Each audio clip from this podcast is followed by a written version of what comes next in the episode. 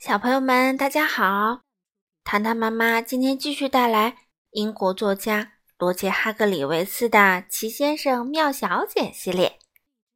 今天我们带来第二十一位先生，名字叫做挑剔先生。这本书是由任溶溶翻译，人民邮电出版社出版。我们一起来听吧。挑剔先生对一切都很挑剔。所有的东西都必须保持整洁，还必须放在固定的位置。挑剔先生每天都在忙着重新摆放家具，保证花园里的花朵长在一条直线上。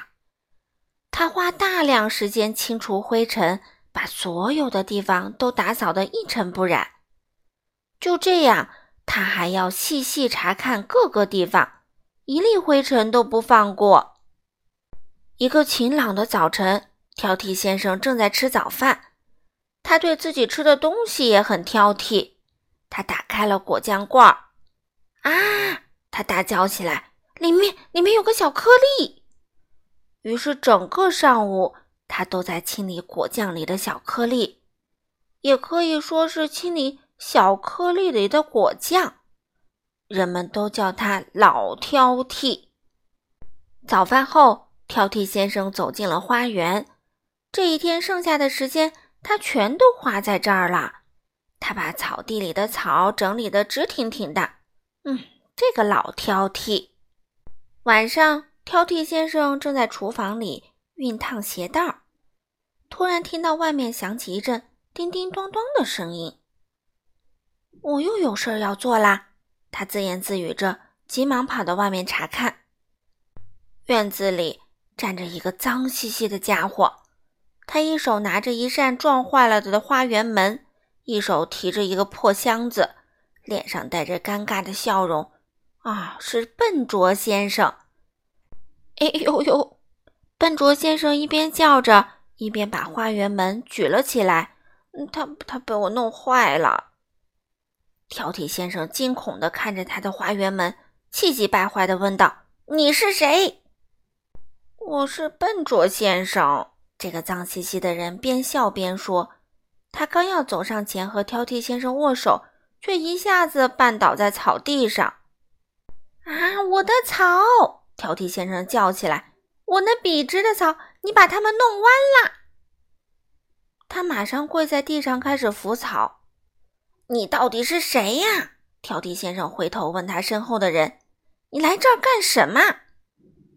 我是你表哥啊，笨拙先生说：“你失散多年的表哥从澳大利亚来探望你啦。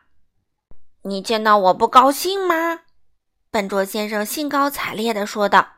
他起身时碰歪了一两朵花，拿手提箱时又碰歪了两三朵。很显然，挑剔先生很不愿意见到笨拙先生。嗯，你还是进屋吧。挑剔先生低声说：“我觉得。”笨拙先生推开门，看了看挑剔先生的房子。“你住的地方可真整洁。”笨拙先生走进房子时，被自己的鞋带绊倒了。哎呀，这可是经常发生的事情。接着又撞倒了一把椅子，还扔掉了自己的手提箱，然后他自己就摔在了这堆乱糟糟的东西上。哎呦呦！笨拙先生叫了一声。挑剔先生闭上眼睛，叹了一口气，在心里连连叫苦。那天晚上，挑剔先生做了晚饭，饭后，笨拙先生帮着洗了餐具，嗯，摔了两个盘子。然后他们坐下来谈话。挑剔先生坐在那儿，身上穿得干净利落；笨拙先生坐在那儿。一副衣冠不整的邋遢样。你打算待多久？挑剔先生问。哦，我不知道。笨拙先生咧嘴笑了笑。嗯，几天吧，也许一个星期，也许一年，我还没决定。早上，挑剔先生醒来，他跳下床，走进浴室。哦不！他惊叫起来。哦不！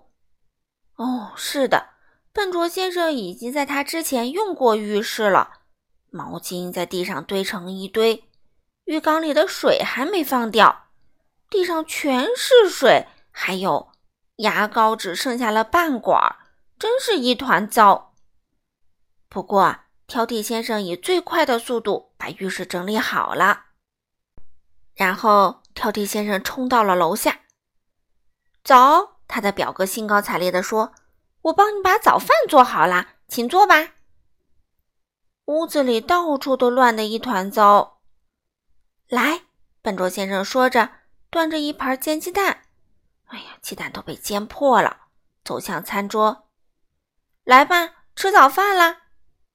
接着，他被自己的鞋带绊倒了，那些鸡蛋飞到了半空中，然后全落在了挑剔先生的头上和身上，黏糊糊的、油腻腻的、黄黄的煎鸡蛋。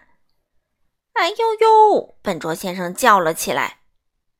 一个星期以后啊，挑剔先生的房子彻底变了模样。不过两个星期以后啊，笨拙先生决定要走啦。谢谢你招待我，他对挑剔先生说。嗯，很高兴见到你，挑剔先生很有礼貌地说。可他想的是，很高兴你要走了。再见。笨拙先生说着，拎起那只破箱子走了。再见，挑剔先生说。可他想的是啊，再也别见了。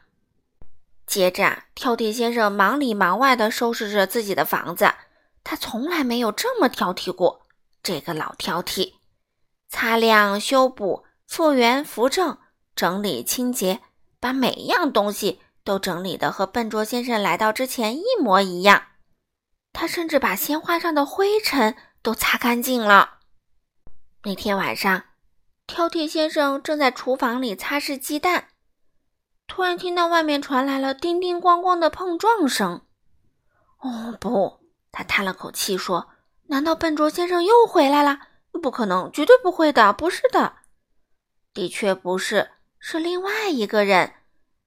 这个人直接从挑剔先生的花园大门走了进来。”这个人总是出事儿，你可能以前碰到过他。你好，莽撞先生微笑着对挑剔先生说：“我来看你了。”哎呀，估计挑剔先生又要痛苦了。好了，小朋友们，今天的故事就讲到这里啦。下次啊，糖糖妈妈会带来第二十一位小姐——智慧小姐。好了，小朋友们，我们下次再见喽。